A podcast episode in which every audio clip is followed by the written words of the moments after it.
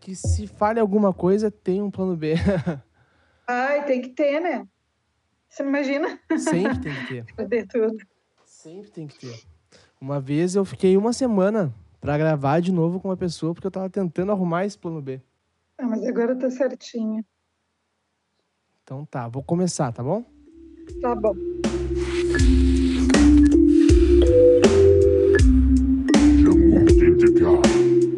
E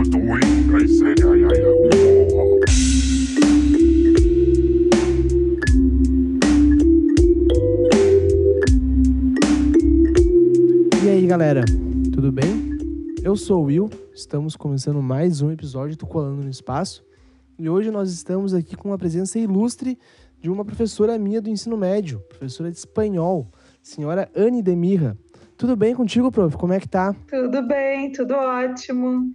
Obrigada pela presença ilustre. Eu é que me sinto honrada de estar participando.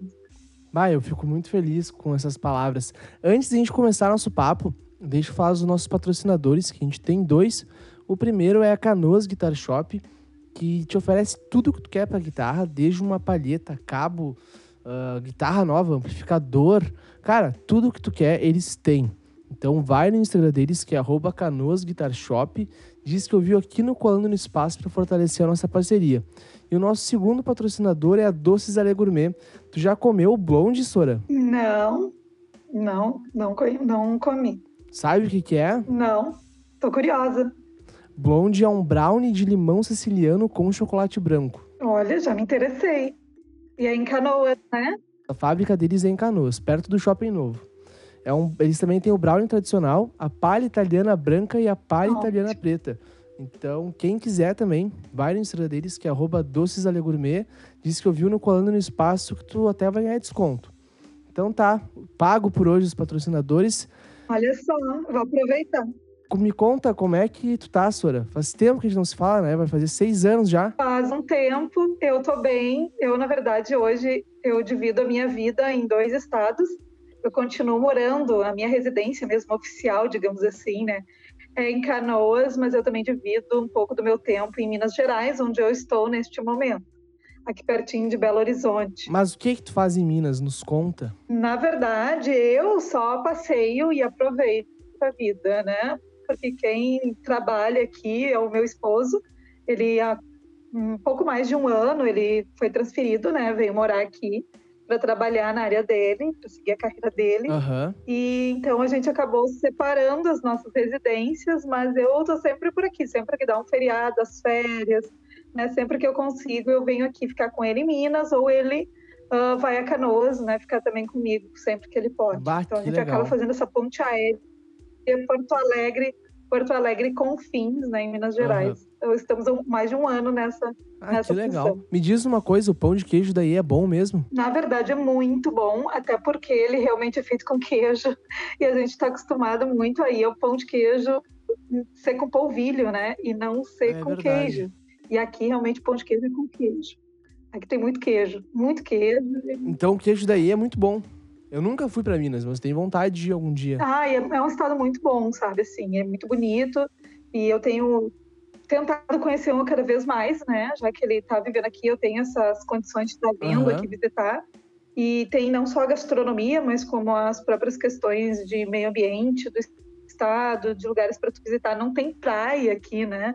É algo que a gente no início assim achou muito estranho, porque é um estado bem grande, Mas tem lagoa. tem muita lagoa, muita cachoeira, tem rio, tem outras, outros lugares para a gente explorar que suprem muito bem a falta do mar. Então, o pessoal que quando quer Aham. praia, o pessoal ou vai para o Rio de Janeiro ou vai para o Espírito Santo, mas tudo fica longe, fica em torno de 10 horas de viagem de carro, né, para ter acesso à praia. Caramba. Sim, é bem longe. E mas assim, a região cafeira é muito linda, a parte das serras também é muito bonito, a própria questão de meio ambiente, do cerrado, enfim, eu tenho descoberto coisas maravilhosas que antes eu só lia na literatura. O café daí é bom também. Maravilhoso. E é um café que tu compra em qualquer lugar, né? Então tu não precisa estar indo numa casa especializada Bah. em café. Tu compra na esquina, tu compra em qualquer lugar, eles moem na hora. Que legal. é muito legal. Ah, tu sabe que eu sempre pensei que Minas Gerais fosse em cima de Santa Catarina, atrás do Paraná, sabe? Aham. E quando eu fui ver realmente no mapa onde ficava Minas Gerais, eu me apavorei. Porque eu tava totalmente errado.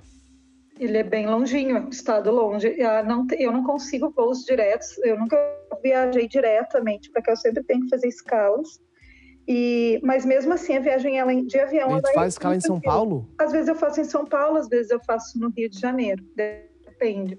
Como eu tenho Aham. a facilidade, porque meu esposo trabalha na empresa aérea, né? Então eu não tenho gasto com a minha passagem, eu não pago assim aquele valor da passagem, né? Eu pago uma taxa. Sim. E só que eu também não tenho muita escolha, assim, eu não tenho como estar escolhendo muito por onde ir. Eu tenho que chegar aqui. Às vezes eu vou por, posso ir por Brasília, Sim. posso ir pelo Galeão, posso ir por Guarulhos, Congonhas, enfim. A- as rotas são diversas. Às vezes dá o dobro de viagem, né? Dá. Eu até tenho tido muita sorte. Eu, geralmente, em menos de quatro horas eu estou aqui. Eu nunca passei disso, a não ser quando deu problema de tem, eh, tinha uma tempestade em Congonhas, a gente não conseguiu descer. Tivemos que ficar aguardando Aham. em Campinas, no aeroporto de Viracopos. Tivemos que ficar horas lá aguardando. Aí sim, aí eu levei umas seis horas, sete em aeroporto, assim. Mas foi um, um- um- uma questão de, ambi- de, de tempo, né? De clima. Então é algo que não Sim, tem como claro. controlar. Mas de resto, assim, normalmente em menos de quatro horas eu faço as minhas as minhas viagens da- do Rio Grande do Sul para Minas ou de Minas para o Rio Grande do Sul. Então agora eu tô passando Ah, as que férias legal. aqui. Bem rapidinho, né? Super. Se pensar a distância, nossa, a distância, né? Dá dois Sim. dias de viagem. E é bastante tempo, se vai de carro. Deixa eu te fazer uma pergunta que eu sempre quis saber. Da Fala. onde veio a tua paixão pelo espanhol? Na verdade, é bem curioso, e é legal tu me fazer essa pergunta até, porque as pessoas muitas vezes pensam que a gente vira professor de alguma coisa, porque desde sempre é Tá, mas antes, conta. Conta pra quem tá nos ouvindo, tu é professora de quê? O que que tu faz, na verdade, né? Que eu acho que o pessoal não conhece direito. Ah, é verdade. Então, a, a minha formação é em letras, inicialmente, né? Fiz letras. Quando eu entrei na faculdade em 98, a gente não gosta muito de falar de datas, mas, né, para situar o povo, em 1998, então eu entrei na, na faculdade de letras. Letras realmente era algo que eu queria fazer. Ah, mas eu entrei na faculdade Aham. fazendo letras português e inglês. Eu não ia ser maestra, eu ia ser teacher.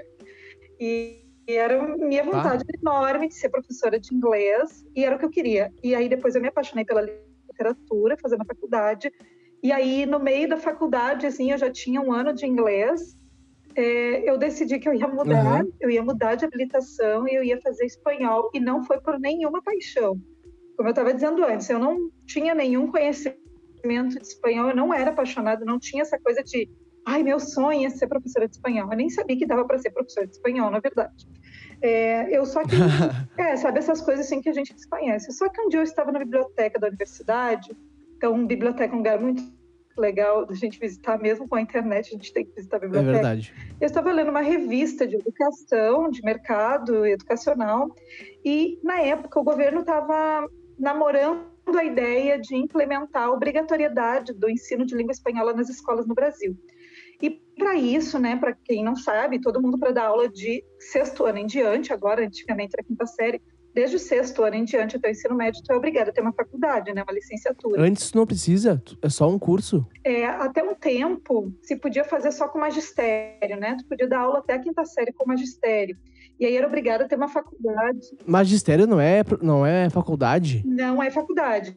Hoje, as professoras, antiga, tem muita professora só com magistério ainda dando aula, porque foram concursadas na lei antiga, O né? que, é magistério? Magistério é um curso a nível médio, né? Ele, na verdade, ele caiu um pouco. Eu acho que tem duas escolas só na região de Porto Alegre, acho que em Porto Alegre e uma em Canoas, ainda um colégio, são escolas estaduais, que tem o tal do magistério. Ele é Uhum. um curso a nível médio para formar professoras de ah, educação infantil até o, o quinto ano. tá? É, hoje não se consegue Entendi. mais emprego tendo só isso. Hoje, quem tem só magistério, o máximo que vai conseguir, às vezes, é trabalhar uma escolinha, é, só a escola de educação infantil, não colégio, é, como auxiliar educativo, né? Para ser professora mesmo, profissional, é obrigada a fazer pelo menos pedagogia, para trabalhar com educação infantil e até o quinto ano. Do sexto ano em diante, tu tens que fazer uma licenciatura na área que tu quer ensinar, né? em geografia, história, enfim, ciências, Sim. matemática, aí tem que ser na área. Na época, eu fazia letras para ser professora de inglês do, do, que seria hoje o sexto ano em diante, que era o que eu queria. Uh, não queria dar aula em cursinho, nunca fui muito fã. É, mas eu também já trabalhei, né? Porque tem uma época na vida que tu tem que dar para tudo que é lado, né? Cursinho e escola é bem diferente, né? Muito, muito diferente. E eu sempre fui apaixonada realmente por escola, né? Meu chão é o colégio, é a rotina, é o dia a dia, passar anos com a galera, é aquele, aquela construção diária, né? Então, para mim, é, eu não quero dar claro. aula de revisar e coisas. Não, eu gosto mesmo é do chão. E quando eu estava lendo essa revista, eu, me, eu fiquei pensando assim, gente, eles estão dizendo que vão botar o ensino de espanhol obrigatório, e não vai ter profissional, porque quase ninguém fazia faculdade de espanhol, eram pouquíssimos profissionais realmente formados para dar aula em nível de graduação, né? letras espanhol. E claro. a universidade em que eu cursava, recente tinha colocado, tinha, tinha colocado acho que é um semestre o curso de espanhol, e eu me deu aquele, aquela vontade, eu disse, gente, vou trocar porque vai ser mais fácil eu conseguir emprego depois. Eu só pensava nisso. Sim. Eu preciso pensar no mercado de trabalho, eu tenho que sair daqui onde eu tinha 40 colegas de inglês numa turma, né? E eu ficava pensando, onde é que vai ter colégio para todo mundo trabalhar? E aí eu. Ó, oh, tu pensou na frente do tempo já. Sim, é que tu tem que pensar, né, anos luz, assim. Tu tem que pensar o que tu vai fazer da tua, da é tua vida depois da faculdade, né? Simplesmente, ah, vou fazer porque eu tô apaixonada por isso, tá, ok. Faz aquilo que tu gosta, mas pensa onde é que tu vai te ensinar em termos de mercado, né? Porque tu não vai ficar botando teu, nem teu tempo, nem teu investimento. No caso, eu pagava a faculdade, eu trabalhava uh, na, na, no comércio, né? E, e o dia todo e bancava a faculdade. Então, assim, uh, tinha todas essa, essa, essas questões que precisavam ser pensadas. Era um tempo e investimento. Né? Meus, pais, meus pais contribuíam, me ajudavam e tudo, mas é, tem investimento até familiar, né? Em cima disso. E aí eu decidi trocar, simplesmente fui na coordenação, pedi para trocar minha habilitação, então de português e inglês para português e espanhol. Todo mundo ficou, nossa, que louca, né? Já tem um ano de inglês, tu vai botar fora isso aí. Eu, ah, eu tô pensando realmente no futuro. Aí eu acabei realmente, eu comecei fazendo, fazendo espanhol sem saber nada, não sabia fazer um buenos dias, nada, nada, nada. Mas eu me apaixonei. Sabia um portunhol ou não? Nada, absolutamente nada. Eu não estava nem aí, eu nem sabia nada mesmo, assim, nem de cultura, nem de nada. E o meu lance sempre foi, uhum. eu estudei seis anos inglês, né? Eu estive no exterior antes de ir para a faculdade, então eu tinha toda uma pegada para o inglês. Para mim, o inglês era tudo, era muito mais fácil. É, para eu saber, para eu aprender a dar aula, porque eu já dominava um pouco da língua, né? Eu já tinha uma, uma, uma função ali. E só que eu me apaixonei pelo espanhol, pela, pela cultura, pela literatura hispânica. Eu tive uma professora maravilhosa de literatura e cultura hispânica, que eu sou apaixonada até hoje. Foi minha orientadora depois no meu TCC na graduação. E eu me apaixonei. E desde que eu saí da faculdade, em 2004, eu levei seis anos até me formar. Por questões realmente financeiras, eu não conseguia fazer todas as cadeiras, né, por ser mestre, porque ficava muito alto o valor. Sim. Então eu fui, eu fui indo mais devagar. E quando eu terminei, uh, a faculdade, o meu primeiro emprego realmente, assim, colégio, carteira assinada, foi já no outro ano, foi em 2005, para o espanhol. Foi a minha porta realmente de entrada. E que depois, legal. sim, depois eu fui construindo, eu trabalhei muitos anos também com língua portuguesa, com reprodução textual. Aí eu fui fazendo a carreira, fui fazendo pós-graduações, eu tenho quatro especializações hoje na área da educação. Eu fui dando, eu dei aula de literatura, depois eu fiz mestrado, agora eu estou no doutorado, sempre na área da educação. Hoje, assim, há três tá anos. Tá fazendo doutorado de quê? Eu faço uh, doutorado em educação e a minha linha de pesquisa é na área das políticas públicas para o ensino médio. E é isso que eu estudo, como melhorar Olha, o nosso novo ensino médio. Vem surgindo um novo currículo né, de ensino médio por aí, e vai ser uma inovação, Sim. mas ao mesmo tempo a gente tem que saber o que fazer com isso, né? Com essa lei, com essa mudança. E é isso que eu estudo, eu estudo essas políticas Sim. todas. Eu fui, eu trabalhei para o Enem, eu fui avaliadora de redações do Enem. Ah, eu já trabalhei em muitas coisas assim na área da educação, sempre me deu muita satisfação. Sabe que eu me lembro? Fale. Eu me lembro muito descrachado, assim, em 2015, quando o meu último ano no ensino médio, a gente te levando as redações que a gente fazia em casa para tu avaliar e nos falar se estava legal ou não. Sim, tem muita coisa que eu fiz, né? Eu, eu já fiz muita coisa. Eu fiz fazia aqueles shows, não sei se tu lembra, aqueles shows cover. É, não sei se peguei na tua época. Sim. Levei alunos, fiz oito anos de excursões para Buenos Aires com os alunos do Fundamental.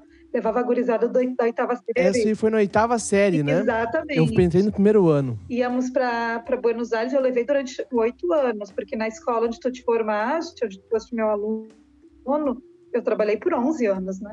Só naquele colégio. Então, Saiu de lá já? estudos. Ah, de lá eu saí, hoje eu trabalho numa escola em Porto Alegre, também com a língua espanhola. Eu Uhum. não trabalho mais com o português, só a nível de graduação, porque eu também dou aula na pós-graduação na área da gestão escolar, numa instituição de Porto Alegre. Eu dou aula, então, para especialização em administração e escolar. É, é, que é- pega ali gestão escolar, coordenação, enfim, eu dou três disciplinas. E eu também sou professora conteudista de, da graduação do curso de letras, e uma das disciplinas que eu preparo material, eu preparo questões, é, modelo do ENAD, enfim, né, para quem faz letras, é exatamente metodologia do ensino de língua portuguesa. Então, eu nunca me desvinculei 100% do ensino de língua portuguesa, acabo sempre voltando.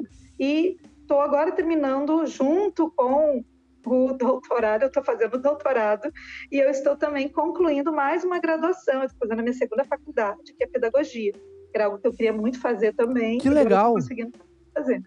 Então, estou concluindo minha Qual é a segunda diferença de pedagogia para fazer um espanhol, um É que no espanhol, magistério, por de verdade? Pedagogia para magistério. É, a pedagogia e o magistério é a questão da, realmente da formação. A titulação de magistério é nível médio, terminou o ensino médio, né?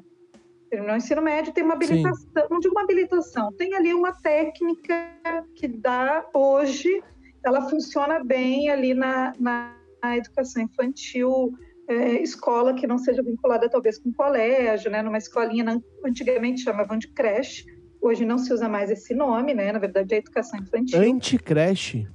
Antes era creche, né? Antigamente se chamava creche. Hoje não é mais Sim. creche. Ah, não. correto- Ah, entendi, entendi, entendi. é, o nome correto hoje é educação infantil, porque se parte do princípio de que a educação é desde que a pessoa nasce. Nasceu, já começa a ser educado.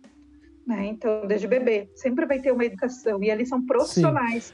Tá. Então, é diferente. E Deixa eu a fazer uma pergunta. deixa eu só te complementar, só para fazer essa diferença. Antes, Tá o magistério dava conta do recado. Hoje, com a educação infantil, a profissão tem que ser a nível de graduação. Então, por isso que é obrigada hoje a fazer pedagogia, que são quatro anos de faculdade. Entendi. Entendi.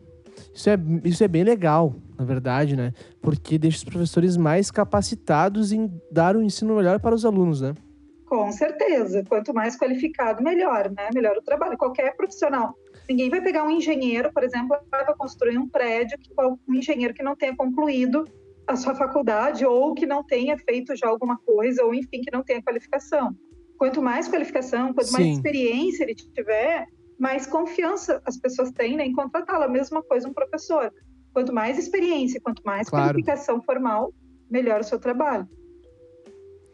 Tá, e olha só, tu como professora, tu não acha que deveria ter algum ensino social, não, não a sociologia em si, mas um ensino social dizendo ah, racismo é errado, ah, homofobia é errado, ah, tu falar que o outro é pobre é errado, entendeu? Eu acho que isso deveria ter desde a primeira série.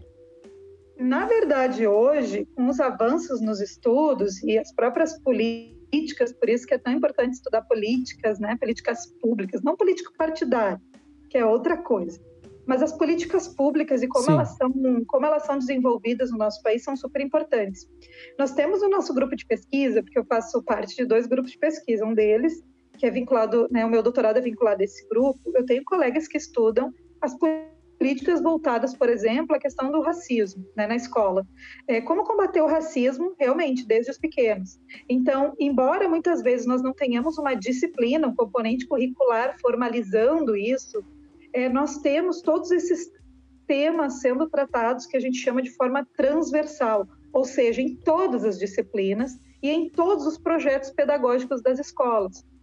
As escolas Claro. têm uma lei, eu não sei te dizer porque não é a minha área de estudo específica, né, trabalhar com essas leis, é, por exemplo, da, contra o racismo e de ensino étnico-racial, mas existe.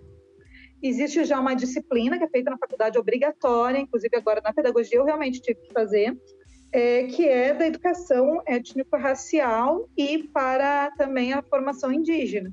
Então, a gente aprende desde né, da nossa formação como professor a trabalhar com os estudantes também para se, ah, eu não digo combater 100%, erradicar, que é o sonho é erradicar, né? Completamente qualquer forma Sim. de preconceito. É uma utopia, né? É uma utopia. Eu acho que nada se faz, a gente não alcança nada se nós não tivermos uma utopia, que a gente vai lutando para alcançá-la. Embora a gente saiba racionalmente que nunca vai chegar no 100%, a gente sonha com isso. E faz de tudo, e cria A utopia serve pra te caminhar, né? Exatamente, é como olhar para o horizonte. Tu nunca vai chegar no horizonte, tu está olhando para ele. Tu, né? Sim. É uma, é uma, tu tem aquela esperança, né? Eu vou chegar lá, mas tu vai ficar caminhando ao redor da Terra eternamente. Tu nunca vai chegar no horizonte, porque ele é todo. Tu sabes que eu eu parei e pensei quantos ah, negros eu estudei junto, né? Só um. E no meu terceiro ano se formou somente um, dois no máximo no colégio que eu estudava. E isso quando eu parei e me liguei nisso eu fiquei muito abismado, muito mesmo.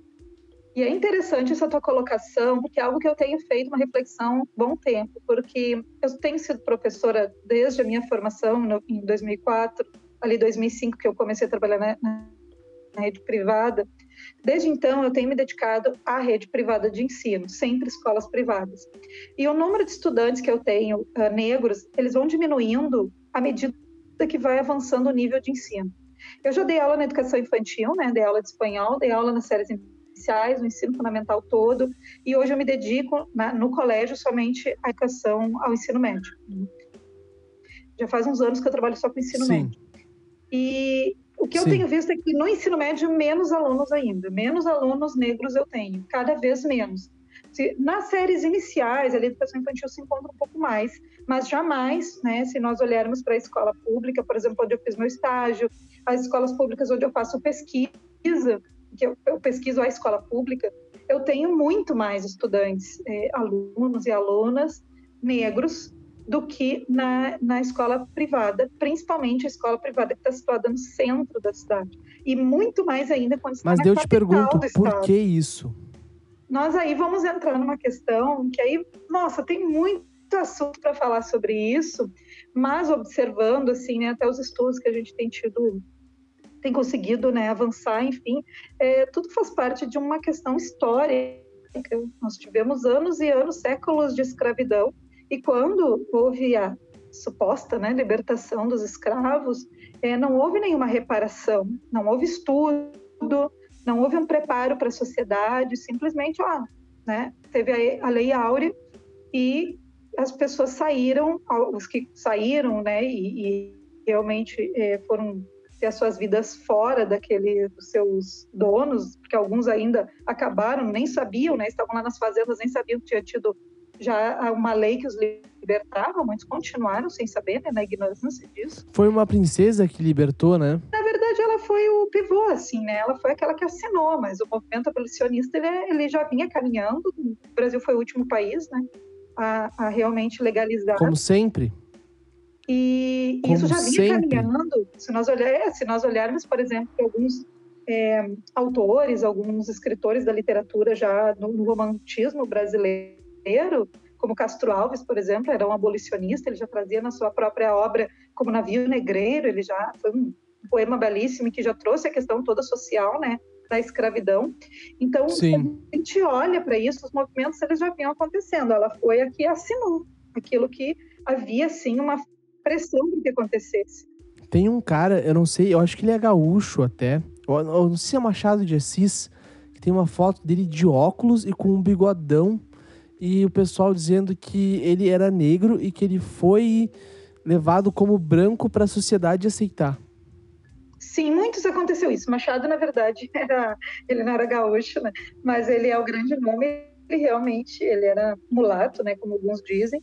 E a, a, havia um embranquecimento das imagens para que realmente a sociedade pudesse aceitar, fosse tranquila, aceitar né, um intelectual, um romancista, um grande escritor. É, nossa, como ele seria negro, né? Jamais. Então havia sim essa. O Machado não é gaúcho? Não.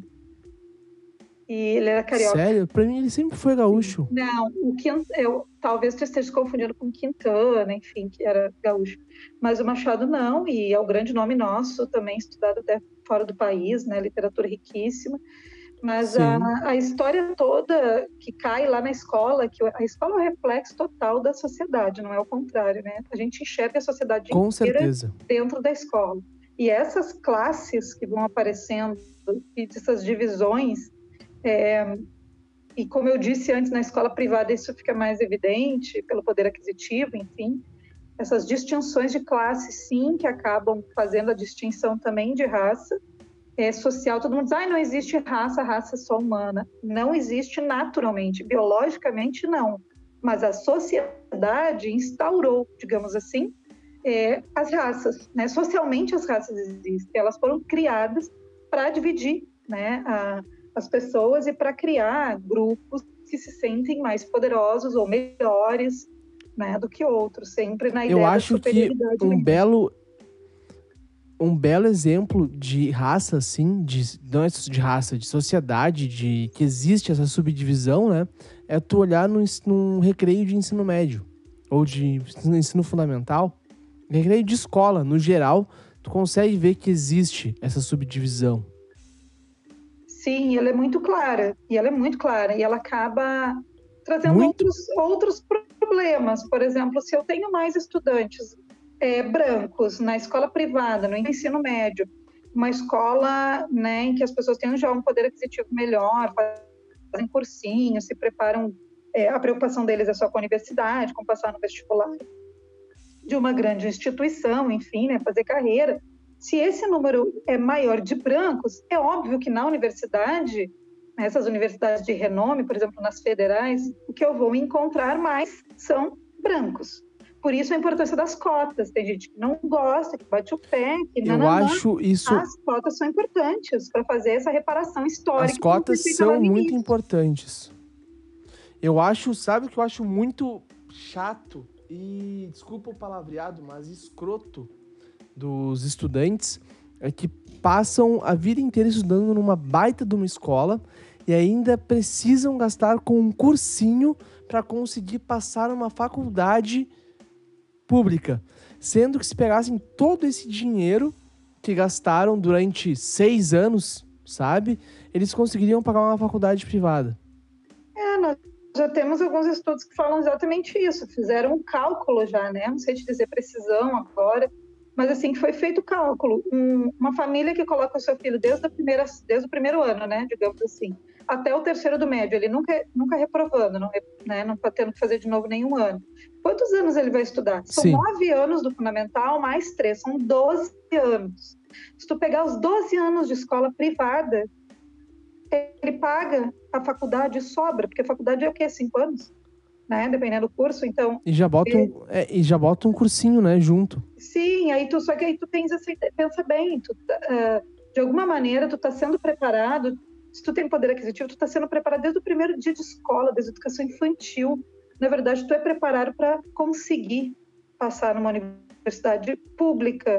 E, então é muito injusto pegar aquele menino que foi nunca teve essa oportunidade, que às vezes ainda trabalha para ajudar a família, que em algum momento teve que evadir, teve, teve que sair porque precisava, teve outras prioridades, como não morrer de fome.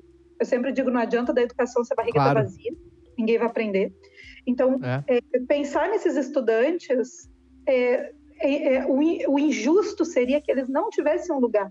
Eles também disputam, apesar de ser cotas, eles também fazem vestibular e também disputam com outros cotistas. Não é simplesmente, ah, entrei, fiz- não fiz nada e entrei. Não, eles também têm que dar o seu suor ali. né? Então, dizer que não, ai, tá tirando a minha vaga, ai, por favor. né?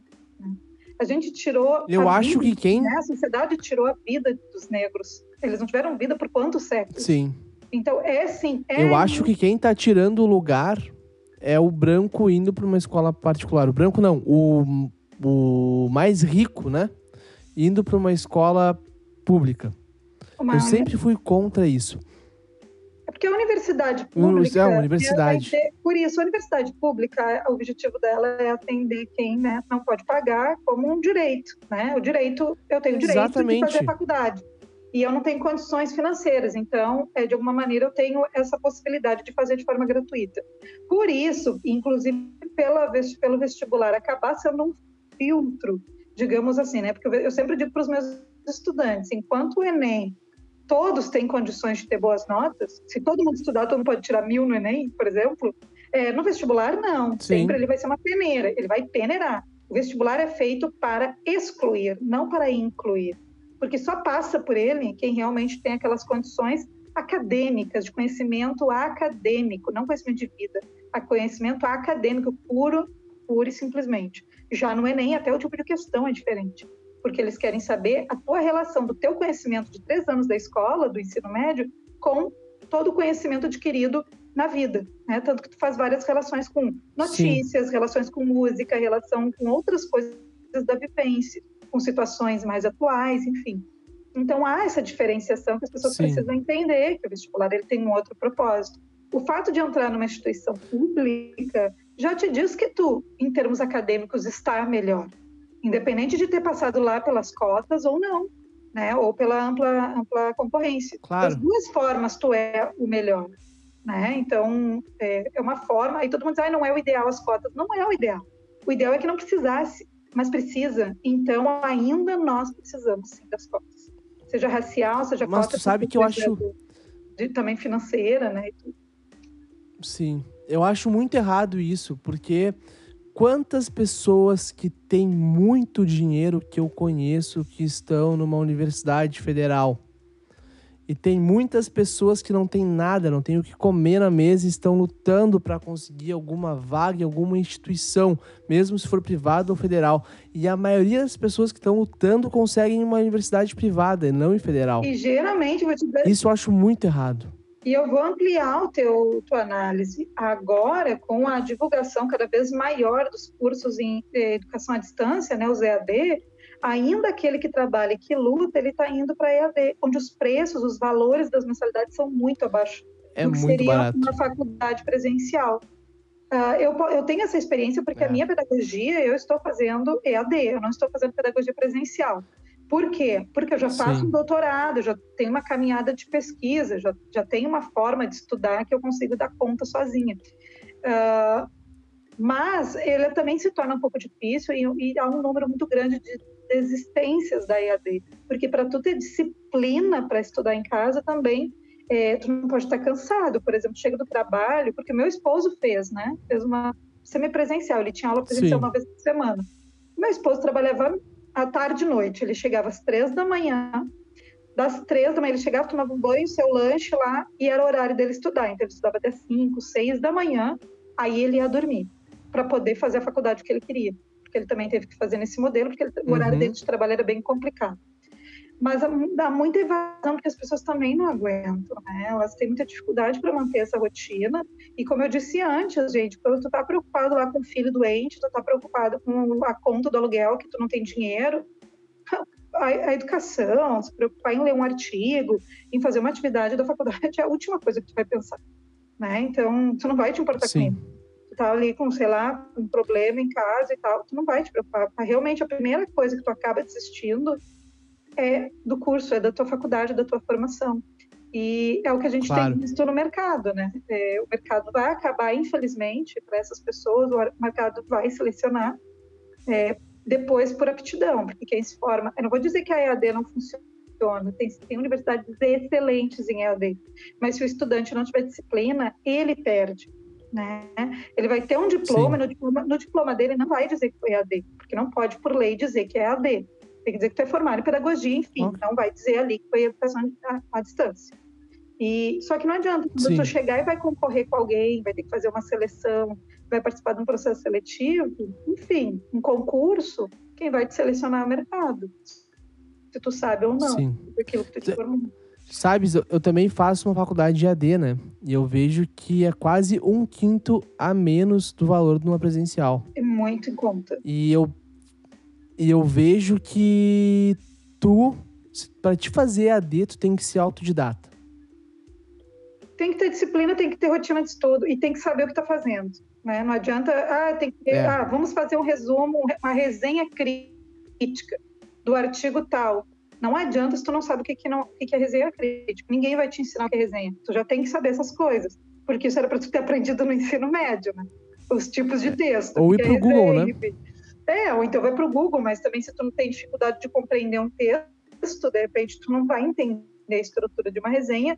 O que tu vai acabar fazendo? Ou tu pede ajuda, ou tu paga para alguém fazer, ou tu copia do colega. E é isso aí que vai vai acabar fazendo esse filtro, né? Quando eu preciso de alguém é, realmente Sim. com a excelência daquilo que aprendeu, ou vai surgir alguém que não passou, mas não aprendeu. E isso vai fazer diferença na hora de Agora- trabalhar. Claro. Agora vamos para outro assunto muito também. Não é, não é crítico, mas muito difícil de se falar. Eu quero saber de ti o que, que tu acha da questão da sexualização da mulher. O que, que tu pensa sobre isso? Eu penso que primeiro a gente tem que desconstruir o patriarcado, né? Enquanto nós formos uma sociedade patriarcal, sempre a mulher, ela dizem que ela amadurece antes que os meninos. Não, ela não amadurece. Ela é forçada a virar mulher muito cedo. né? Então, se corta a infância, se faz ah, esse corte desde sempre. A minha avó casou, ah, não, acho que é uma prima, sei lá quem dela lá, ela não, porque ela teve que cuidar dos filhos quando os pais morreram, dos irmãos, né? Quando os pais dela mo- morreram. Aham. Mas as mulheres casavam com 13, 14, 15 anos. Né? É, tu vê agora essas discussões a respeito de, de rapazes mais velhos, com 26, 28, namorando meninas de 15, de 16. Hoje a gente tem um olhar, a gente Isso tem um existe ainda? Sim, muito. Hoje a gente tem um filtro mais crítico sobre isso, ah, é pedofilia, mas isso tá aí, grudando, esfregando na cara da gente, tem que ser combatido o tempo todo. Mas é tão estrutural e talvez, olha, eu, eu vou arriscar, tá? Dizer que o patriarcado é mais forte ainda do que o racismo. Porque a pior coisa para uma mulher no Brasil é nascer mulher, negra e pobre. E eu não estou dizendo com isso que ela é menor. Não, ela vai sofrer mais. Isso é um absurdo. A gente, Vai. Ela nasce condenada, isso é um absurdo. Mas se ela nascer nessas três condições, vai ser perda. Ela ser mulher já é uma perda. Se ela for negra, também. Se ela for pobre, então piorou. E a forma como a sociedade faz essa, essa separação também é muito forte, né? Se tu observar, por exemplo, assim, uma mulher não pode ser competente, só competente, né? Se ela consegue um cargo de numa empresa ou um- eu vejo muito nas universidades, se ela consegue um cargo de destaque, qual é a conversa de, de, de boteco, né? Ah, viu? Fulano no mínimo dormiu com não sei quem. Beltrano fez tal coisa. Ah, mas é porque ela tá com não sei quem. Ela nunca conseguiu por mérito da competência profissional. Porque ela é inteligente, porque ela estuda, porque ela é dedicada, porque ela, sabe, tem insights maravilhosos. Nada disso. Eu sei porque eu sofri isso na pele. né? Eu tive uma certa ascendência né, dentro da pesquisa numa época. Eu tive que mudar de universidade, eu tive que sair. Por quê? Porque eu era associada a ser protegida de um determinado pesquisador que era muito reconhecido e que tinha um certo poder e, e, e tinha um lugar né, de poder na universidade. Então, eu fui realmente acusada. Quando eu descobri que a coisa estava rolando, esse tipo de conversa, ah, já estava enorme, assim. Eu fiquei muito tempo sem saber, graças a Deus, né? Sem saber que isso rolava. E como é que tu Mas se sentiu? É, é horrível, né? Eu tive depressão quase três anos, né? Depois lutando contra a depressão, porque eu fui totalmente apagada. A Anne, professora, a Anne, pesquisadora, a Anne que não dormia de madrugada estudando, essa foi apagada. Ficou quem? A protegida do fulano. E vá saber o que mais Sim. que diziam, né? Porque tem coisas que não chegam pra gente. Tu sabe me dizer em que ano foi isso? Aí eu até posso, mas é que se eu te falar o ano, eu vou revelar pessoas. E aí eu não, não posso fazer isso. Porque Ah, entrar tá. Não, tudo bem. até legal. Mas então né? eu só vou te fazer uma vou te fazer uma pergunta e tu me responde só com sim ou não, tá? Tá. Foi na época que eu via tu chegando na escola meio que muito estressada ou não? Eu não sei te dizer porque eu não lembro quando foste meu aluno. Eu não lembro o ano que tu foste meu aluno. Mas eu acho que foi depois. Sim. É que Eu lembro só que quem me explicou o que que era bipolaridade foi tu. Sim, mas aí era uma outra questão, porque a bipolaridade é algo que eu tenho, né? Eu tenho Ah, transtorno entendi. bipolar. É, eu trato há muitos anos, já tenho acompanhamento, graças a Deus estou bem estável. É um problema que a gente pode um dia conversar só sobre isso. porque é bem importante também quando Sim. as pessoas, é, as pessoas quando descobrem, como assim tu é bipolar, mas que é super normal, mas elas não sabem que dá para ser, não digo normal, assim, no sentido do que elas esperam, mas a gente pode ter uma vida assim equilibrada de muita qualidade, desde que bem cuidado e muita consciência de quem nós, o que nós temos, né? É uma doença como se fosse qualquer outra. E as pessoas estigmatizam porque é uma doença mental. Bom, eu vivo muito bem. E tem aí, como. né? Tem como.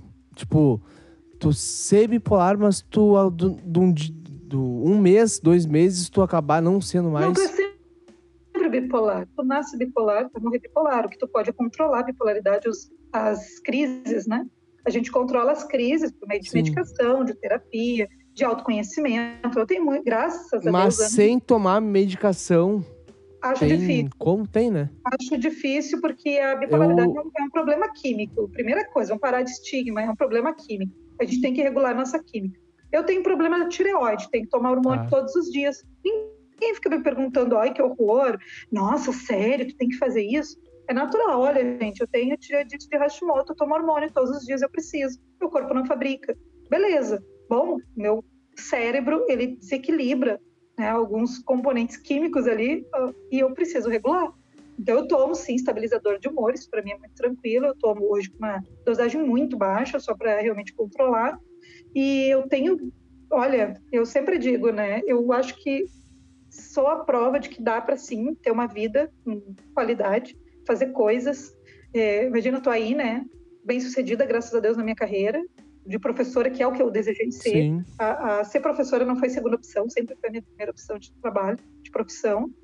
Eu tenho, tô lançando meu livro agora, tá chegando já o meu livro. dia sabia 19, disso. é, logo, logo já vai ser minha live de lançamento, depois eu te mando convite. Então eu tô lançando um livro na minha área, Ah, eu tô fazendo um doutorado, tô fazendo a minha segunda graduação. Eu tenho, né, já quase 20 anos de experiência em sala de aula, eu nunca surtei, nunca matei nenhum aluno. Eu sempre brigo, eu sou bipolar, gente, mas eu não sou daquela que bate nos outros, né? Então, é, as coisas, as coisas vão acontecendo. Claro, teve épocas da minha vida que eu perdi um- o controle no sentido de que eu era muito chorona, por exemplo. Eu chorava muito. Eu tinha qualquer coisa assim que realmente mexia comigo, eu chorava. Seja pro, né, o feliz ou o triste, eu chorava. Hoje não sou mais assim. Eu acho que eu, a matu- né, matu- são 40, eu tô com 42 anos. A maturidade, a experiência profissional, os erros e acertos têm me ajudado a saber onde é que eu ponho realmente a minha energia o que vale a pena me desgastar e o Sim. que não vale. Então hoje eu seleciono muito, inclusive pessoas na minha vida. E mas no sentido assim, porque eu quero estar inteira para aquilo que eu gosto de fazer. Eu quero estar inteira para os meus alunos, eu quero estar inteira Claro. para o doutorado. Então eu não posso me desgastar com aquilo que não vale a pena. Eu acho que isso só se aprende é, com muitos anos de, de autoconhecimento. Tem que saber os teus limites. Deixa eu só fazer um Mas- parênteses nisso. Eu tava indo. Eu sofri um acidente, né? Em 2019. Uhum. E depois disso, eu fui, voltei na psicóloga e ela me falou: ó, tu tem grandes chances de ser bipolar. Depois que ela me falou isso, eu comecei a ver muito na pele que eu realmente poderia ser um bipolar, né? E quando aconteceu isso, eu acabei ficando sem dinheiro para continuar mantendo o tratamento. Eu tava tomando muitos remédios e nenhum desses remédios estava adiantando. Eu só sentia mais, mais, mais, mais, mais, mais e eu tava ficando louco. Daí um dia eu fui comprar os remédios na farmácia, deu 200 reais de remédios. E eu, não, meu, não vou comprar isso aí. Não vou comprar, eu vou bater no peito e eu vou conseguir ser uma pessoa melhor, sem remédio. E quando eu vi, eu ainda tenho algumas pequenas crises, né? De ficar irritado muito rápido, de mandar alguém se fuder, mas é muito menos do que antigamente, sabe? E eu não sei agora que tu me falou, não sei se realmente pode ser bipolaridade ou só pode ser algum outro transtorno. Olha, eu não sei te dizer, porque isso teria que ser realmente um médico, né? Eu levei quase quatro anos para conseguir realmente que a minha psiquiatra tivesse um laudo mais definitivo e, e, inclusive, a própria bi- bipolaridade. Quase quatro anos. Quase quatro anos, porque no início tu é tratado, por exemplo, eu, como a minha tendência é depressão, eu era sempre tratada para depressão. E não, né? Ninguém pensa Sim. assim, nossa, de repente isso é. Não. E até porque eu fui diagnosticada lá pelos 22 anos, são 20 anos já, né? 22, 23 anos. Então, é, são, é um tempo. A, a medicina também avançou e as pessoas estão falando mais sobre isso, né? Elas estão também se observando Sim. mais. Então eu chegava, me dava um antidepressivo, em três meses resolvia a minha história. Beleza, o ano que, no próximo ano estava tudo de novo. Até que uma psiquiatra, sim, passou a fazer todo um estudo de tempos, assim, de, de me perguntar sobre o passado, me perguntar das, das minhas reações da minha vida. É, aí foi legal, porque foi um trabalho junto com a psicóloga e a psiquiatra, era uma equipe, né? Então, essa, essa questão legal. de buscar, de buscar realmente as tuas, os teus gatilhos, como dizem, gosto muito de usar essa palavra hoje em dia, né? Antigamente nem se falava nisso. Os gatilhos, aquilo que faz com que te entristeça ou te irrite. Eu tenho problema com essa coisa da perda da paciência, assim, né? De eu noto que alguma coisa tá me, me tirando do, do lugar, mas hoje, hoje eu tenho técnicas de autocontrole. Hoje eu desenvolvi algumas estratégias minhas, inclusive para nem chegar a ter esse tipo de situação. Quando tem, Tu pode me dar um Acontece. exemplo de uma? ah, por exemplo, quando aconteceu a situação na universidade, que eu acabei tendo que sair, né, fui fazer meu doutorado em outro lugar porque estava muito complicado, estava muito, eu me magoei muito, eu me decepcionei com as pessoas que estavam ao meu lado, como colegas de pesquisa, e de repente, né, eu fui surpreendida que todos falavam de mim, eu não sabia. E quando eu vi, eu estava enredado numa história gigante lá que só acabou com a minha imagem sem eu ter feito absolutamente. Eu sempre disse, né? Eu fui, é, eu, eu paguei um pato que eu não deveria, porque eu não fiz o que dizem que eu fiz e no fim eu saí como se eu tivesse feito. Então, denegrindo realmente e eliminando totalmente a Anne, como eu disse, a Anne profissional, pesquisadora, né? Esforçada. É, ficou a outra Anne, ficou a Anne que, as coisas para eles foi facilitada porque eu era protegida de alguém. Nessa época, quando eu saí, ter feito essa escolha de sair foi uma estratégia. Se eu tivesse ficado, eu não sei, porque eu tive muitos momentos de raiva. É óbvio que eu sentiria raiva. Qualquer ser humano, na sua normalidade, sentiria raiva de ser acusado de coisas Sim. que não fez, de não saber que as coisas estavam sendo tramadas pelas suas costas, por ver sua carreira ameaçada depois de tantos anos de estudo e dedicação, é, é, ser dado uma rasteira tão grande. Por quê? Porque eu era mulher. Se eu fosse homem, isso não teria acontecido. Ninguém ia dizer, ah, ele é protegidinho do fulano, ele deve estar, sei lá, dormindo com o Beltrano. Não. Né? No meu caso, aconteceu por quê? Porque era mulher. Né? E, então, essa Meu questão, Deus. essa questão, sim, existe. Né? Ela é muito forte. Quanto mais ascendência tiver profissionalmente, mais se encontram essas barreiras. A mulher vai encontrar, não conheço uma que cresceu e que não lutou contra isso, e a gente tem que lutar, mas naquele momento, para eu sobreviver, é, mentalmente falando, eu tive que sair. Eu tive que ir para um lugar que eu não tinha pensado antes. Hoje eu sou muito feliz nessa universidade que eu estou, mas eu não tinha pensado antes. E depois eu acabei realmente rompendo todas, todas as questões profissionais que eu tinha com a antiga instituição. Eu rompi com tudo. Eu simplesmente, inclusive, bloqueei pessoas nas minhas redes sociais. Eu não quis mais saber de lá, né? Eu não tenho, eu não tenho nenhuma relação com, com ninguém daquela época, daquele que estava envolvido nesse problema. É, são estratégias. Tu sabe que tu tem que sair. É tóxico se tu ficar. É tóxico se tu manter certas ami- Claro. amizades que tu acha que são amigos. Então são estratégias para eu sobreviver. Então, apoio da família, óbvio. Né? Meu marido é maravilhoso, super me apoiou e ficou comigo o tempo todo do meu lado, nunca né, desconfiou ou acreditou no que diziam, sempre ficou do meu lado. Porque quem está contigo te conhece, ninguém é melhor que quem está contigo. É, e a minha família foi, para É. mim, naquele momento, foi realmente o meu esteio para eu decidir, para eu ter força de decidir. Hoje as pessoas dizem assim, A família é o pilar de tudo, né? Ah, é tudo, sabe? Pode até ter desavenças, enfim, mas quem vai te segurar na hora ali do, da pegada é a tua família. É para onde tu vai correr, sabe? Bom, eu não, eu, não, eu não posso te falar que isso é mentira, porque, né? Sofri um acidente, quem tava do meu lado era minha família. Então, não tem muito como eu te falar que tu tá mentindo, porque eu já vivi isso na pele também, mas de outra, numa outra vertente, sabe? Sim. Mas sempre assim, tu vai correr, porque quando eu tinha amigos, né, na- ali naquela situação, quando eu fui olhar para os lados, eu vi que não tinha ninguém mais, ninguém ficou, porque as pessoas tinham muito medo, muitos trabalhavam na instituição, tinham medo de ser demitido se ficassem do meu lado, teve toda uma questão assim de muito assédio moral, né, nessa relação. Então Claro. foi muito foi muito problemático e eu realmente eu fiquei teve uma hora que eu olhei para os lados e eu não tinha ninguém, ninguém. Teve um dia que eu caí assim Sim. em mim, sabe? Eu tava em casa, eu comecei a chorar, meu marido olhou para mim, o que que foi? Eu, olha para mim. Eu dizia para ele, olha para mim, não tem ninguém, não fico boa ninguém. Quem é que me procura? Quem é que me manda um WhatsApp para saber se eu tô bem? Quem é que, que, que, sei lá, me acompanha em algum lugar, né? Que, que me dá um apoio? Ninguém, sabe? Eu fiquei realmente sozinha. E, e aí muitos dizem assim: nossa, tu foi muito guerreira. Não sabe o preço que a gente paga para lutar pela gente mesmo, porque eu fiz aquilo por mim. Né? Eu fiz porque eu precisava me salvar, É eu precisava me salvar de tudo aquilo lá.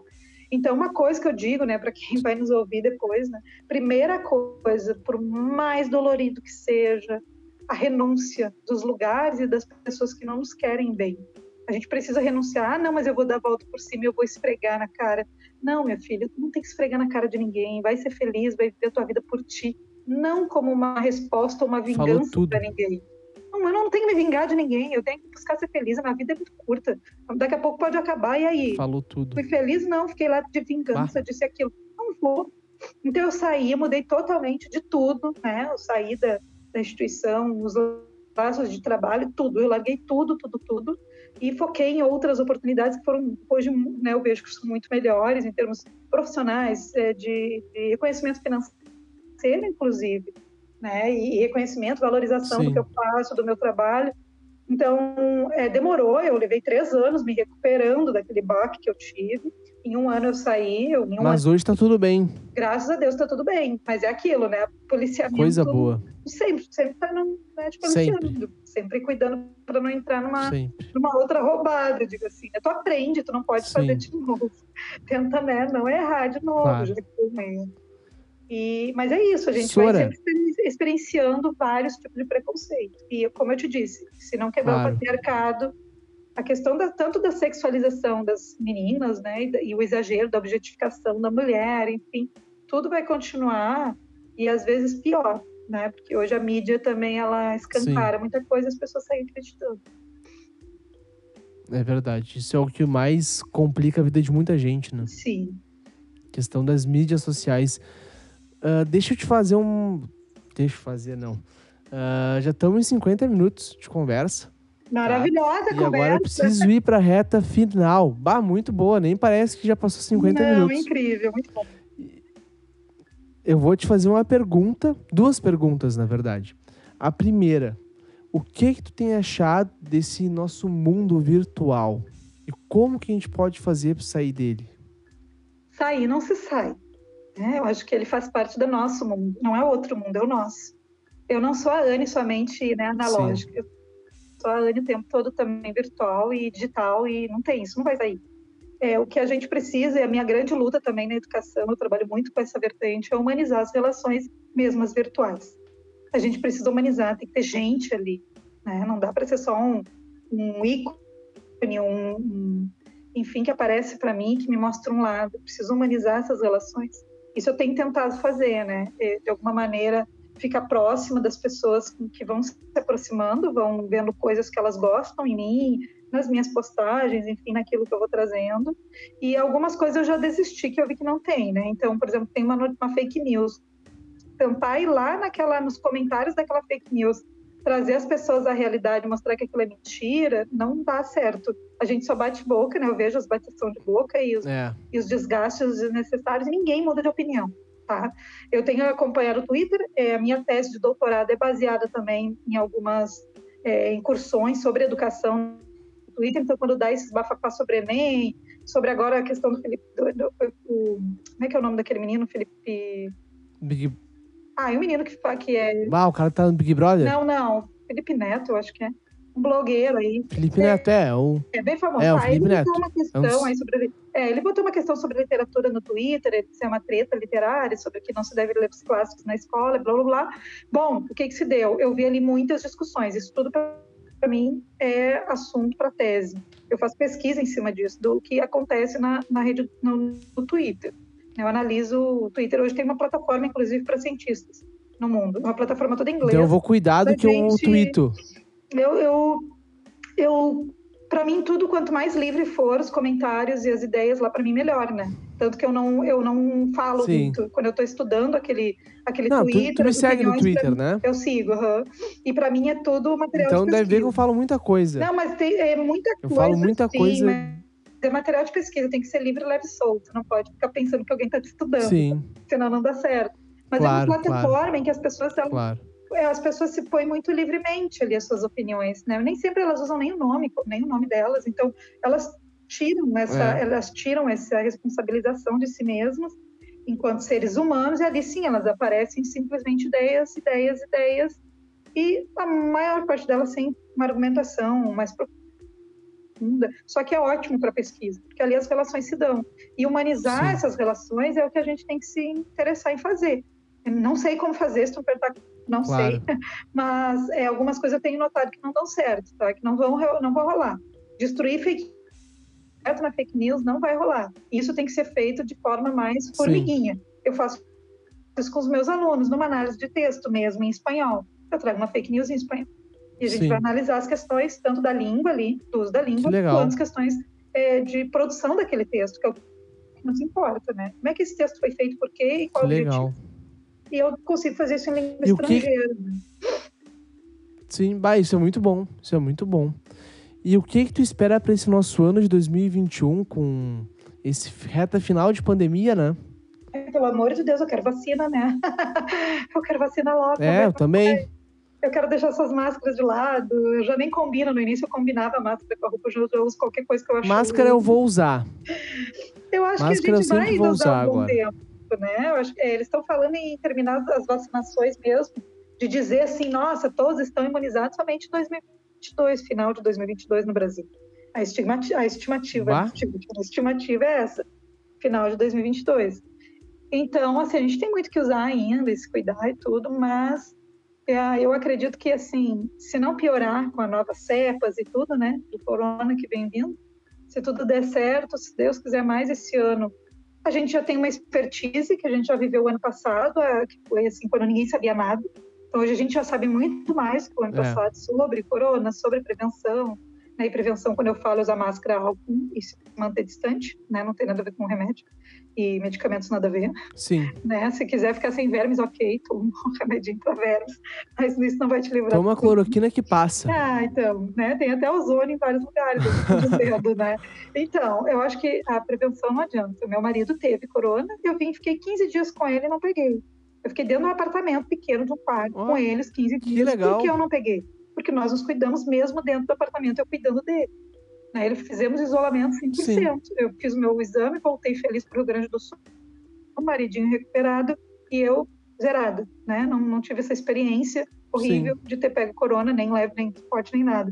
Mas, Tomara que nem tenha. Tomara, mas assim, ó, eu sou bem aquela neuróticazinha, né? Me cuido muito. E eu acho que isso vem ensinar pra gente hábitos antigos que a gente estava largando enquanto sociedade, né? De lavar as coisas, de limpar aquilo que pega, de limpar bem as mãos, de se higienizar, de cuidar onde, onde anda e quando chega em casa, tirar os calçados, que eram coisas que antigamente, eu lembro que antigamente as pessoas sempre faziam, tinha um chinelinho na porta para tirar o calçado, né?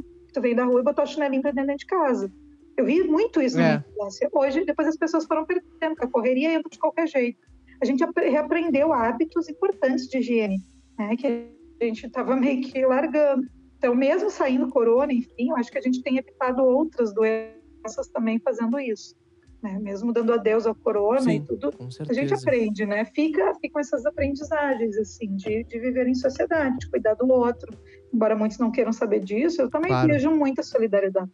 Eu também vi muita gente que ficou em casa, que se, se apartou da família, que cuidou dos seus idosos, que não viu pai e mãe durante todos esses, esses meses. Tem muita gente boa, tem muita gente do bem. Eu não sei se tu. Não sei se tu gosta de ouvir podcast. Eu escuto, aham. agora eu não vou te uma pergunta nome. De... Tem um- Não, porque eu não sei. Tem um podcast, tá? Que é de um gaúcho e de uma paulista, que eles moram em São Paulo. E desde quando começou a pandemia, eles fizeram um episódio por dia. Uau. Então tá quase chegando no episódio 362 ou 4 para um ano. Aham. Que loucura. Tá quase chegando a um ano de episódio todo dia. Se tu ouvir do primeiro até hoje, tu vê o quanto eles evoluíram e o quanto de cabeça eles estão, tipo, eles chegaram, tiveram altos e baixos, né, na questão psicológica. Mas o quanto eles conseguiram se segurar mesmo estando totalmente isolados de todo mundo. Porque a gente se isolou, mas a gente não, se distanciou em termos sociais. Eu fiz amizades, né? Eu, eu aprofundei amizades, né, pelas redes, enfim, de outras formas, né? Eu nunca deixei de ter contato com as pessoas, com os amigos, eu fiz brindes de aniversário e tudo, porque eu também fiquei esses 10, todo esse Que tempo, legal. 10 meses me cuidando, eu não vi amigos, eu não vejo as minhas amigas desde lá, né? É, então, assim, desde o início, desde março. Meus contatos foram depois porque eu voltei a trabalhar presencialmente, a escola que eu trabalho voltou, em, como é em Porto Alegre, a gente teve desde Uhum. setembro aulas presenciais, né? Com metade da turma, uma parte da turma nem chegou a metade. E é modelo híbrido, né? Uma galera fica em casa, outra galera na sala de aula. Então, claro, eu vi como assim, de estar levando para casa, de fazer reuniãozinha, tarará, nada disso. Né? Meus pais eu vejo às vezes uma vez por mês, com todos os cuidados. Então, tivemos toda uma questão de, de sensibilização de usar outros mecanismos. E para isso eu acho que as ferramentas tecnológicas, digitais, virtuais, ajudaram muito a manter esses vínculos. A gente, eu sempre digo, a Sim. gente, a gente se isolou, mas não se distanciou das pessoas. A gente humanizou algumas Claro. relações. Elas passaram a ser até mais E se próximas. aproximou também de outras, né? Sim, muito, muito. A gente pode ver isso tranquilamente. Sim. Sim, pelas, pela, dá para contar nos dedos as pessoas eu converso todos os dias. Eu não tenho um dia que eu não conversei com alguém, Sim. sem sair de casa e sem receber ninguém na Claro. minha casa. Mas eu conversei, Claro. eu troquei ideias, eu troquei material, eu troquei ideias de vídeo, de, de, de filme, de coisas para ler, de, de nossa, histórias assim, questões inclusive bem profundas, análises da vida, enfim, da profissão, ideias para dar aula, muitas coisas a gente se, se, se aproximou Que nesse momento. E é isso que eu espero, que essa Legal. parte boa do que foi construído fique, né? Que a gente consiga manter essas coisas boas. Vai ficar. Vai ficar. Então tá, Sora. Não sei se eu posso chamar de Sora ainda, porque já faz seis anos que eu sempre- fui teu aluno, né? A gente sempre é Sora, não importa. Eu tenho aluno já com filho, né, aluno formado, que hoje são profissionais que me atendem em algumas situações. E eu sou a Sora, você sempre ser a Sora, porque fica a imagem né, do, do professor, fica sempre. Fica eu, muito acho, eu acho forte. uma honra, Muito forte. mas eu me sinto honrada quando um aluno me chama de Sora, lembra de mim como professora, não aquela, ai, eu lembro de ti, mas não sei da onde. Não, quando ele olha para mim e diz, oi, Sora. E é muito legal, né? lembrou de mim naquele momento que eu Sim, não, fazendo eu aula. nunca vou te esquecer, na verdade, né? Ai, que lindo. Porque tu fez a minha, a minha visão pro espanhol se expandir de uma forma gigante, fez eu gostar de uma letra, de uma letra, de uma, uma linguagem que eu não tinha nada a ver, que eu não gostava tanto. Eu comecei a ouvir artistas espanhóis, tipo Fito Paz, uh, Soda Stereo, mais um monte de outros, por causa das aulas que eu tinha de espanhol contigo. E eu fico feliz porque, na verdade, isso é um reflexo de uma outra professora, né? De quando eu entrei na faculdade e não sabia nada de espanhol, ela também me levou a me apaixonar pela língua, pela cultura, eh, pelas nuances, pelos, pelas entrelinhas daquilo que é transmitido pela língua. E eu acho que esse, essa forma Sim. como eu fui encantada, porque eu não, não gostava, eu não conhecia, eu não posso dizer que não gostava. Eu nem não gostava e nem gostava, eu não conhecia. E a forma Eu como me encantaram, é, e a forma como me encantaram, eu acabo, acho que meio que reproduzindo, né, isso. E alunos que, que seguidamente Isso é eu escuto legal. isso. Eu não gostava, nossa, eu passei a gostar, eu passei a, a me interessar. Sora, eu descobri tal coisa. Eu fiz uma aula de culinária esse ano, como a gente ficou online em 2020, né? Esse ano não, ano passado. A gente, logo no início, Uhum. eu queria que a gurizada fizesse alguma coisa em casa. Então, eu fiz uma aula de guacamole, fiz na minha cozinha, filmei e tal. E liberei para a gurizada assistir na, na, na plataforma da escola, no Moodle. E até hoje, sabe, que mesmo virando o ano, eles estão de férias, eles me mandam as fotos. Sora, fiz aquela tua receita de guacamole. E era uma aula, né? Que e legal. até hoje eles se interessam e eles me mandam, me dão esses feedbacks que são importantíssimos. E é isso que vale, né? Ah, Plurilinguismo. legal. Como é que pode dizer que tu é Sim. do mundo, tu tá globalizado, tu é internacional, tu é um cidadão do mundo que só sabe mais um idioma além do teu? Não, quanto mais tu souber, mais É. cultura tu conhecer, mais diversidade, melhor ainda. E é por isso que eu defendo dou aula de espanhol, que alguns dizem, ai, tão inteligente dar aula de espanhol. Talvez por isso eu dei aula de espanhol, né? Porque eu entendo, Sim, é eu entendo a, a importância da, pluri, da plurilinguística, plurilinguagem. Tu sabe que eu não me considero que eu falo que eu sei português, não me considero que eu sei espanhol, não me considero que eu sei inglês, mas eu sei falar os três. Consigo me virar Cara, nos eu vou três. te desconstruir. Se tu não soubesse português, tu não estava falando comigo. Tu sabe português coloquial. Tu pode não saber o português, é, digamos assim, aquele acadêmico, mas tu sabe português. Ah, é verdade. Então tá, olha só, deixa eu te pedir uma coisa. Quais são as tuas considerações finais para este grande episódio? Já passou de uma hora. Já passou de uma hora e a gente falou de um monte de coisa. Uma a gente hora falou e de cinco. E faltou. de- Imagina que loucura. A gente falou de educação, a gente falou de racismo, a gente falou de história, a gente né, falou de políticas educacionais, nós falamos de, de, de patriarcado, de. Bom, nossa, falamos de, de corona, falamos de isolamento, falamos de tudo. A única coisa que eu tenho agora É. no final, eu acho que eu fiz um monte de consideração ao longo da, da, da minha fala. A, a única coisa que, eu, que fica, eu acho, de tudo isso, né, é que é possível a gente fazer muita coisa, desde que a gente tenha pessoas queridas ao nosso lado que nos, nos coloquem para cima. Eu fui uma aluna que evadiu no ensino médio, eu fui aluna da educação de jovens e adultos, né, terminei no supletivo no ensino médio, e eu só Sim. cheguei adiante porque eu tinha uma família do meu lado, e porque depois eu tinha um marido do meu lado, amigos poucos, mas muito fiéis, alguns né, que não faziam parte daquele problema que eu tive na, na academia, mas que eh, sempre tiveram na minha vida, são pouquíssimos, eu posso realmente contar os amigos que eu tenho hoje numa, numa mão, né, nos dedos de uma mão só, e, mas são amigos próximos que Sim. sempre estiveram ali comigo. Então, minha consideração, tudo a gente pode, desde que a gente esteja bem alicerçado e rodeado de gente que nos queira bem, de verdade. Aí a gente consegue Sim. fazer muita coisa, Quais são- inclusive cair e levantar. né? É verdade. Eu sou um exemplo disso, querendo ou não. Com certeza somos, né? Somos exemplos. Eu acho que fica aí essa dica. É. Somos, de gerações, somos de gerações diferentes. Eu sou mais velha que tu, podia ser meu filho. Mas ao mesmo tempo, as É. experiências elas nos constroem. A gente é o resultado das experiências que a gente tem e aquilo que a gente faz dessas experiências. Tem que aprender com elas. tu sabe por que, que eu tenho esse podcast, Colando no Não. Espaço? Eu comecei ele na pandemia, tá? Porque eu não tinha nada pra fazer.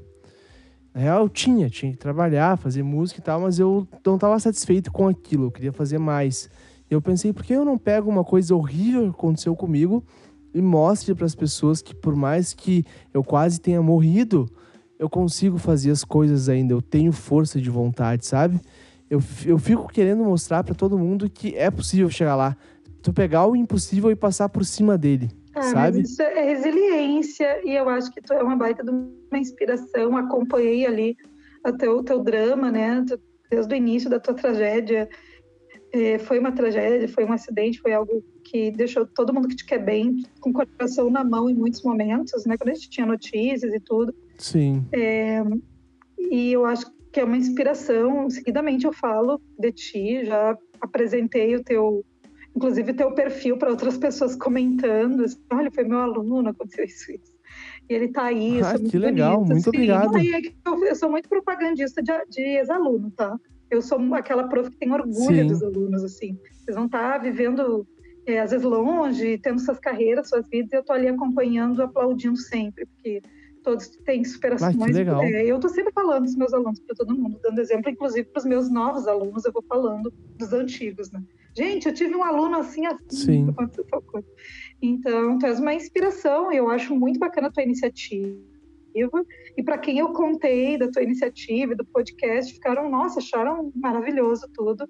E eu só desejo sucesso, Que que, tu leve mais adiante essas ideias, né? Que consiga cada vez ter mais gente te ouvindo e tendo voz e lugar, porque tu está dando um, um grande espaço. Acho que é um espaço muito bonito e que representa, sim, superação né? e, e muito aprendizado. Então, acho muito bacana fazer Sim, parte é disso, verdade. mesmo que um pouquinho Verdade. eu estou aqui fazendo parte disso, isso é muito legal.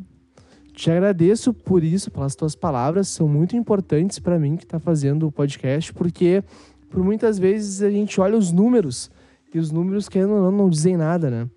E mas com os números tu acaba se sentindo para baixo porque bah, não bateu tantos tantos números, bah, então não tá dando certo. Sabe? E muitas vezes, querendo ou não, eu acabo pensando assim, vou parar, vou largar tudo porque isso aqui já passou. Já não é mais o que eu gosto de fazer, sabe?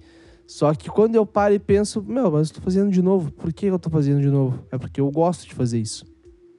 É que nem tudo a gente gosta o tempo inteiro 100%, né? Eu também tenho momentos frustrantes dando aula. É, Eu também fico infeliz às vezes dando aula e fico pensando, sério que eu vou continuar isso quantos anos mais, né? Mas ao mesmo tempo eu vou lá de novo no outro dia. E aí no outro dia eu me realizo. E no outro dia tem algum uma, um brilho, né, em algum olho que brilha lá, alguma coisa que eu disse que tocou alguém, alguém que aprendeu uma coisa nova, e aí eu vou de novo, mesmo que Sim. as frustrações surjam. Eu acho que tem uma questão bem importante. Isso- A gente tem que gostar, mas tem que ter disciplina para aquilo que a gente faz. Também é bem Sim. importante. Eu acho que essa questão de tu gostar do que tu faz é muito mais importante que o dinheiro, né? Ah, e toda a vida. Se fosse por dinheiro, eu não era professora. Eu seria qualquer outra coisa. É, Olha, eu acho que eu é seria verdade. bem fazendo muitas outras coisas. Sim. Sora, então me diz as tuas redes sociais pra quem tá nos ouvindo, que a gente tá estendendo muito aqui já. Eu fico Tá. bem faceiro por causa disso, porque mostra o quão o nosso nossa conversa tá sendo legal e o quanto a gente consegue se conectar numa conversa mesmo que à distância, né? Sim. Então, a- o meu Instagram, que ele é. Ele não é privado, né? Ele é aberto. É o Sabaar, com dois As, Sabaar, Demira. Sabaar é cactus, é a minha planta preferida, é em árabe. E o Eu Facebook. sempre pensei que fosse o teu nome em árabe. Não, Sabaar é cactus, e é a minha planta da resistência, né? A planta que resiste ao deserto, resiste a tudo. Que Então, legal. É um, é, um, é um meu símbolo, digamos assim. Eu tenho o Twitter, então, que é Anne Demira. São as minhas redes que eu mais utilizo. Então tá, essas redes sociais vão estar na descrição.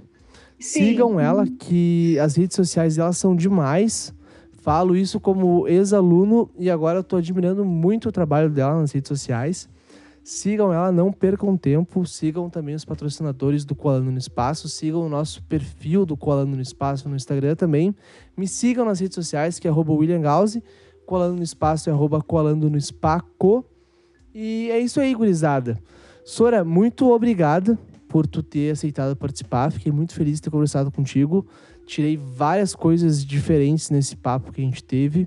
E espero que todo mundo que esteja nos escutando também tenha conseguido aproveitar o máximo possível. Então tá, galera. Um beijo pra vocês. Fiquem por aí e terça-feira nós estamos de volta. Tchau.